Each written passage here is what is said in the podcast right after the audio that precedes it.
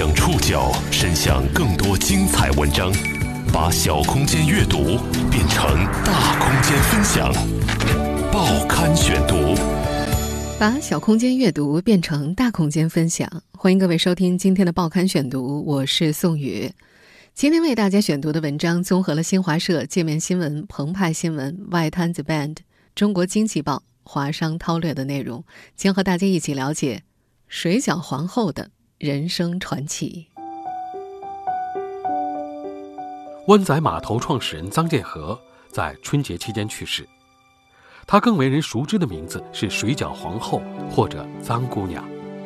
这位把水饺从小摊卖到全球的成功女性，一直被视为逆境中拼搏进取的香港精神的杰出代表。我始终是以妈妈的心包每一只水饺。他早年奋斗的艰辛历程，是最为人津津乐道的传奇。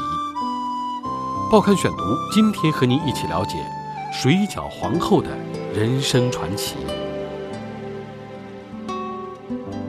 大年初四，很多家庭吃饺子的时候，湾仔码头的创始人、七十三岁的水饺皇后臧建和去世。这个消息在春节假期结束之后才被公布。二月十二号。湾仔码头母公司通用磨坊香港方面向媒体透露，湾仔码头创始人臧建和已经逝世，一切有关臧女士的消息将于不日公布。谢谢关心。和老干妈陶华碧一样，臧建和也是在贫苦无着中从摆摊儿起步的，最后赢下了数十亿身家以及许多敬重。他在二零一零年接受《东方日报》采访的时候说。受心脏毛病的困扰，自己的饮食已经相当清淡，也减少外出应酬。他最近一次公开露面是在2018年4月份，坐着轮椅出席香港中文大学静文书院臧建和堂的命名典礼。每次露面，臧建和大多是一丝不苟的短发，着装利落而传统，一副自尊自强的妈妈形象。这个形象也出现在了他的水饺品牌上。妈妈为家人包水饺，总舍得花心思选好料。蔬菜要选鲜嫩部分，才更爽脆多汁。以妈妈的心关爱每一个人。臧建和创立的湾仔码头是中国地域食品与现代工业融合的代表之一。在某种程度上，湾仔码头通过产品改良和冷链加工的方式，把水饺这种带有中国北方地域性的食物带到了香港。随后推向了更多市场，与现代食品工业化结合。如今，在很多八零后和九零后的心目中，湾仔码头在某种程度上也是一种味蕾上的记忆。它或许不是最为美味的选择，但是它和康师傅红烧牛肉味方便面类似，是饥饿的时候最先想到的几个选择之一。有一位来自中国台湾的网友在缅怀臧建和的时候说了这样一句话。似乎湾仔码头也是一个文化符号，吃饺子不是南方人的习俗，有一种串联起大中华区的感觉，这种感觉很亲切。与此同时，这位水饺皇后还是香港狮子山精神的注脚，这是一种形容人开拓进取、勤奋拼搏，在逆境中发挥聪明才智的刻苦精神。在时代发展的过程当中，张建和独自打拼。把握商业机遇，成为女性在商业领域大获成功，并且改变自身社会地位的典范之一。今天的报刊选读，我们就要共同来回顾这位传奇女性的人生传奇。臧建和的人生在一九七七年被切成两段，上一段她在山东某医院做护工，与泰国丈夫组建了幸福的四口之家。下一段，她和两个女儿流落香港街头，在当地人的歧视中踏上逆袭之路。这不幸人生的切割手是她的丈夫。报刊选读继续播出水饺皇后的人生传奇。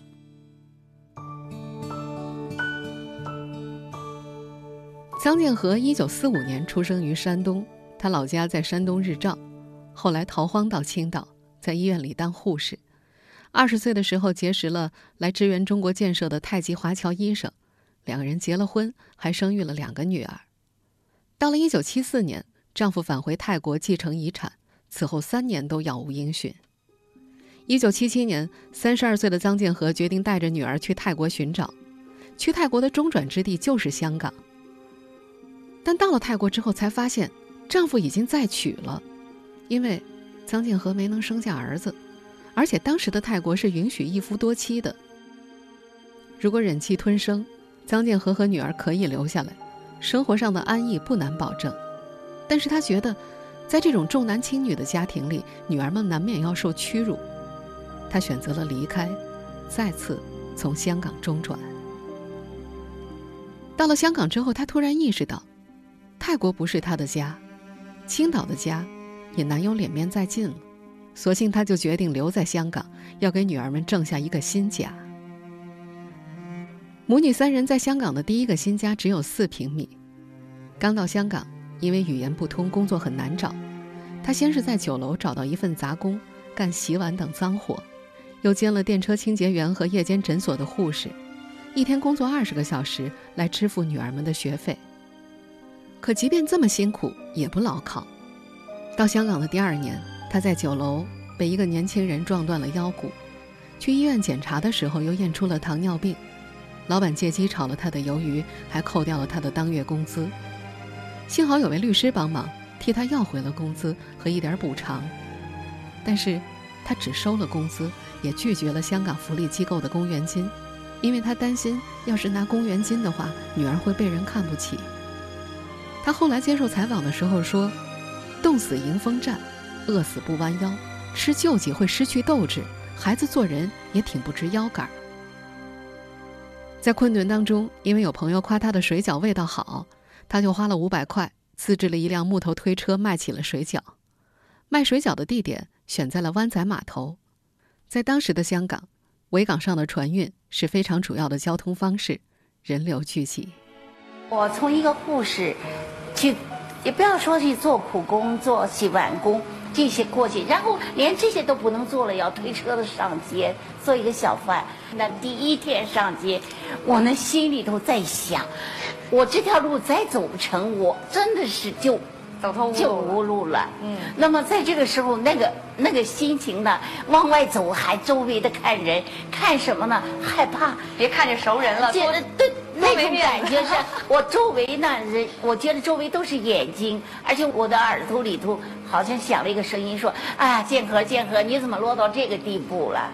我好像觉得周围都在这说，其实就。那种感觉是很强烈，所以头不敢抬，眼不敢睁，低着头推着车子，硬生生的上万载码头。那条路真是走得很远很长，自己就是老是觉得怎么还不到，怎么还不到？那还一路往下走，然后我就想，就是我运气好，没给车撞死，因为我走在车道上，不是走在人行道上。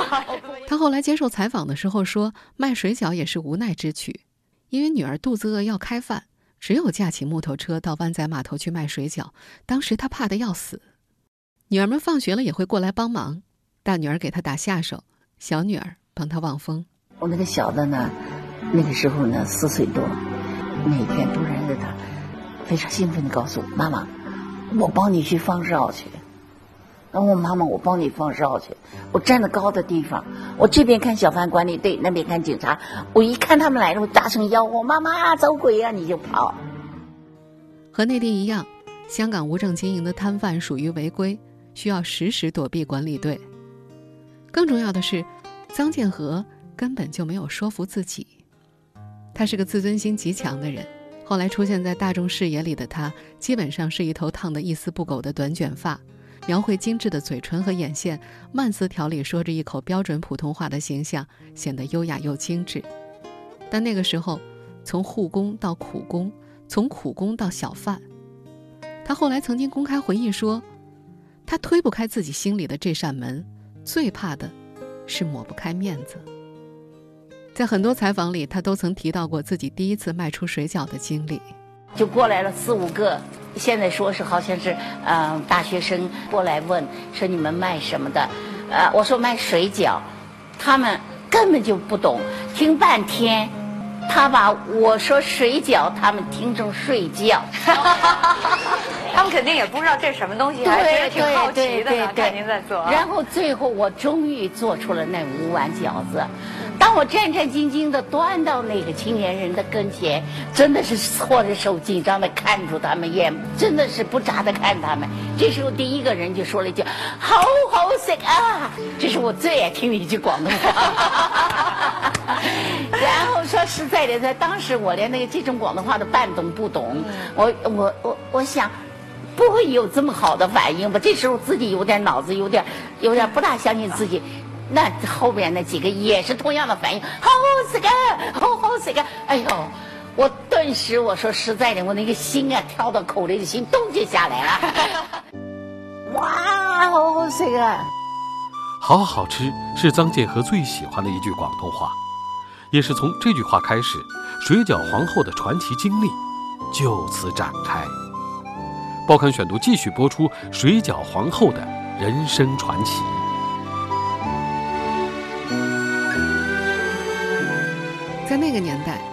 湾仔码头上的杂卖区是底层人谋生的舞台，也是个凭真本事立足的竞技场。做吃食的手艺，单从客流就看得一清二楚。有的摊主忙得满头大汗，有的只能够看热闹。要强的臧建和想做其中最忙碌的那个。他相信包饺子不是高科技，只要功夫到了，抓住更多人的胃不是难事。刚开始，吃惯了点心的香港人不习惯北方的饺子，嫌弃饺子皮像棉被一样厚。在多年前的一段采访里，张建和讲述了这么一个故事：我试过被一个广东人这样开我的玩笑，因为他每天去吃我的饺子，每天就咬一个肚儿，蛋黄皮就给我留在碗里，那时间长了我就。问他你不喜欢吃皮儿吗？他说了一句话，应该是我的警言。他说：“你的皮儿像棉被那么厚，我怎么吃？”他一告诉我以后，我就去买广东饺子。一吃之下，我恍然大悟：广东人的皮儿像纸那么薄，几乎吃不到皮儿的感觉，光吃到馅儿。那么这个距离差的太远了。那我两把两个距离去柔和，去拉近，一定要改良。在经过不断的尝试之后，他终于改良出了符合香港人口味的馅料多汁、皮又薄的水饺。然后我就把它拖过来，我说：“请你吃饺子。”我吃，我怎么天天吃？你看不见吗？然后我说：“我今天改良了。”然后我给他煮了一碗，他拿着一路吃一路看我，一路看我一路点头。结果他给我这样一句话：“张姑娘的海带个。”广东人说话：“张姑娘你真行。”就这样，江建和的摊位前顾客越来越多。回头客络绎不绝，他的顾客里有一个人是《文汇报》的专栏记者，他偷偷观察母女三人，并把他们的故事在报端发表。此后，臧建和街头水饺皇后的大名传遍了香港的大街小巷。香港人管她叫“臧姑娘”，把她看作香港狮子山精神的注脚。人生终有欢喜，难免。亦常有泪。我哋大家在狮子山下相遇上，总算是欢笑多于唏嘘。我们现在听到的罗文演唱的这首《狮子山下》是同名剧集的主题曲，当时这部剧正在电视台播出。那也是香港最自信和富有生机的时期。草根阶层在资源短缺的情况之下，面对种种挫折，靠拼搏改变自己的命运，正像攀登狮子山的路崎岖不平，走一走，歇一歇，但是要一直向前。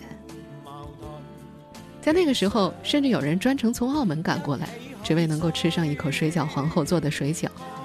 与日俱增的名气为臧建和带来可观的收入，他创下了湾仔码头摊贩中六小时卖一千份的最高纪录。最初，臧建和的木头车上写着“北京水饺”，后来吃的人多了，有人建议这饺子该有个自己的名字了。臧建和想到了让他走出绝境的这个码头，于是他就在前面加上了“湾仔码头”四个字。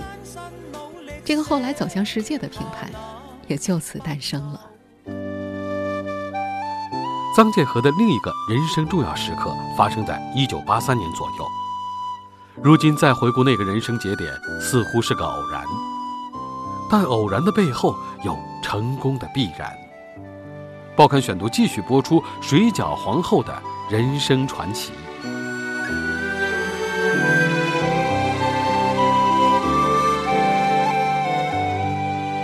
一九八三年，臧建和已经开设了一个水饺工厂，做批发生意。那时候，香港日资百货公司大丸百货的老板有个十二岁的女儿，小姑娘一贯挑食，却唯独对湾仔码头水饺情有独钟，一口气能吃下十几只。老板意识到这是个商机，主动来找臧建和谈合作。大丸是第一家在香港插旗的日本百货公司，拥有超级市场、百货公司等多个经营渠道，备受当时香港市民的欢迎，甚至影响了香港两代人的购物模式。这样一个实力雄厚的集团找上门来谈合作，简直像中了彩票一样。但是双方的合作并不顺利。最初得知湾仔码头水饺出自流动摊贩之手。日商决定放弃合作，但是商机令其忍不住杀了回马枪，以为臧建和提供日本公司牌照为条件，让他在大丸公司的工厂里生产，用日式包装，以大丸公司产品的名义出售，也就是贴牌生产。这遭到了张建和的断然拒绝。他说：“进商场可以，但要体现出湾仔码头的价值。”他虽没做过大生意，但是道理想得通。按照日商的精明打算，他等于把自己辛苦创造的品牌和技术都拱手于他人，自己随时都可能被踢出局，以后想再吃这碗饭也不成了。最终，双方以保住湾仔码头北京水饺的牌子，并由日方提供牌照、工厂的条件，签下了二十年的合作条约。臧建和也在这次合作当中展现出他的商业头脑，他的推车水饺平价亲民。但却要求进入日方超市的水饺以十二块五一盒的当时高价进行批发，这意味着售价将会更高。江建和后来说明，这是因为推车上的水饺就在码头上卖，可以非常简单的包装，甚至不包装下锅煮着卖。但是，要进日本百货公司，就一定要给顾客留下好印象，当然要改善工艺，改变包装设计，这就会提高成本，提价合情合理。日本资方和渠道的帮助，让湾仔码头由小贩变成了小工厂，产品也从现煮水饺扩展到了冷冻产品。随着大丸百货旗下的超市全面铺货，八百伴、华润、吉之岛、百家等大型卖场都陆续找上了门。仅八百伴香港店开业的第一天，湾仔码头就卖出了四万块。一个广为流传的数据是，一九八三年左右，湾仔码头水饺。已经成为香港冷冻食品的第一品牌，占据了香港超市百分之百的新鲜水饺市场和百分之三十以上的速冻水饺市场。乘胜追击的臧建和在一九八五年开设了第一间水饺工厂，随着规模的扩大，后来又相继开办了三家水饺厂。在香港回归前的一九九六年，臧建和还斥巨资建造了一座一千两百平方米、符合国际标准的现代化厂房，生产能力实现了质的飞跃。最初支撑臧建和的两个女儿，也随着母亲生意的壮大，去往加拿大读书，并顺利毕业。在建立一千两百平米工厂的同一年，以臧建和为原型的电视剧《水饺皇后》也在热播，进一步加大了湾仔码头的名气。好来啦，你好。这呀，应该是这个摊子了吧？人家说围村的水饺摊要排长龙啊。我们现在听到的，就是电视剧的片段。就在同一年。江景和特意在湾仔码头开设了专卖店，纪念早期那段难忘的岁月。生意做大之后，他也依然常常会去湾仔码头走一走，直到2014年这个旧码头被拆掉为止。他曾在接受采访的时候说：“不是不舍，这个地方是永不能忘。”在97年香港回归祖国前夕，张建和周围不少生意伙伴和朋友都选择移民去了加拿大或者去了欧洲。但是他自己从来没有想过要离开。在2017年接受新华社采访的时候，被问到为什么会如此坚定，直爽的桑建和朗声笑道：“吃饺子的人在中国，我不走。”从小摊贩到建立小工厂，再到占据超市冷柜速冻水饺的大半江山，到上世纪八十年代中期。湾仔码头已发展成为香港家喻户晓的品牌。一九九七年，湾仔码头被美国最大的急冻食品生产商看上，水饺走向世界之旅由此开启。报刊选读继续播出水饺皇后的人生传奇。九九六年，以臧建和为原型的电视连续剧《水饺皇后》播出之后，她成了香港的风云人物。商业大佬的关注纷至沓来，找他谈合作、谈合资的电话不断接到。一九九七年，美国最大的急冻食品生产商品时乐和湾仔码头正式合资，获得后者百分之七十的股权。第二年，双方合资一千万美元，在上海浦东建立工厂投产，湾仔码头水饺。正式打入了内地市场，其后广州、北京的生产基地纷纷投产。当年品时乐最开始向臧姑娘伸出橄榄枝的时候，臧建和的第一反应是不屑。他曾在一个访谈里回忆说：“我女儿回来跟我说呀，一个美国公司找我，想和我们合资做水饺，想帮我们把饺子做到全中国、全世界。我说做梦，美国人会包什么饺子呀？别理他。”但是，他去参观了对方的工厂之后，很快就改变了自己的想法。他说：“原来自己是一只井底蛙，坐在自己的小井里沾沾自喜，以为自己给香港人做出了好的产品，可是没有看到世界食品业的高科技管理、高科技机械、高级的研发中心。当年品时乐光研发经费就是六千四百万美金，他做生意都没做到六千四百万美金。”江建和说自己当场心态就变了。马上就感觉找到老师了。而从更长期的角度，为湾仔码头制定发展战略、保驾护航的是后来收购品时乐的通用磨坊。二零零一年，全球最大的食品公司之一通用磨坊收购了他的美国竞争对手品时乐，以此获得对湾仔码头的控股。通用磨坊对湾仔码头的影响可以说是跨国并购的一大成功案例。湾仔码头在扩展上，首先解决的问题是冷链物流问题，因为不解决这个，它永远只能是一个小作坊，而难以行销全国。北京大学的张建军、郑玉婷在《通用磨坊：老牌跨国公司如何在中国食品市场杀出重围》一文当中是这样写到的：二零零一年的时候，中国的冷链设施和物流业并不发达，而通用磨坊在美国的强项之一就是冷链。为了在中国发展冷冻食品，他不仅投资完整的冷链物流设施，还帮助大型商超购置冷冻柜，以此助力湾仔码头的发展。解决硬件问题的同时，他们也开始打造品牌。创始人和水饺的故事，无疑是他们先天具备的内涵和魅力。在中国市场上，他们持续使用“脏姑娘”这一独特的品牌资产，向消费者传递一种像妈妈一样用心做美食的理念，以广告为主。公关为辅，使臧姑娘的慈母形象深入人心。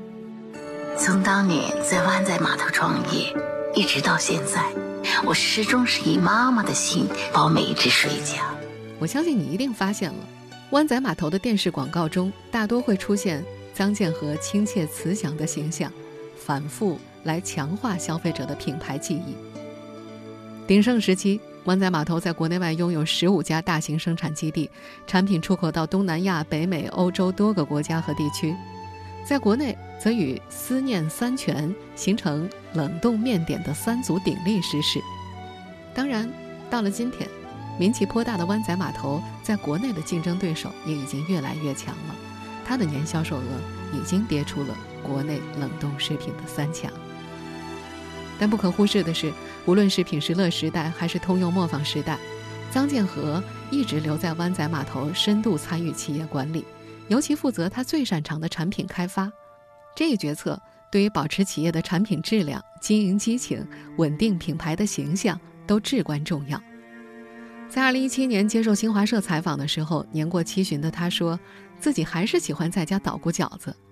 在那次的采访当中，他还说，在湾仔码头创立初期，他就希望有朝一日能把饺子这种传统美食推向世界。他觉得总有一天，中国的饺子能够和汉堡包、披萨一样，成为全世界的美食。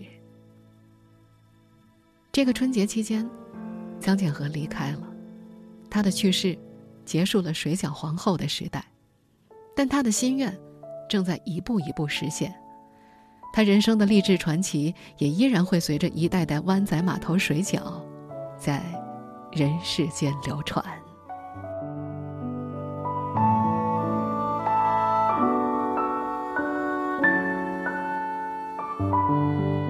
听众朋友，以上您收听的是《报刊选读》，水饺皇后的传奇人生。我是宋宇，感谢各位的收听。今天节目综合了新华社、界面新闻、澎湃新闻、外滩 The Band、中国经济报、华商韬略的内容。收听节目复播，您可以关注《报刊选读》的公众微信号“宋宇的报刊选读”，或者登录在南京网易云音乐。我们下期节目时间再见。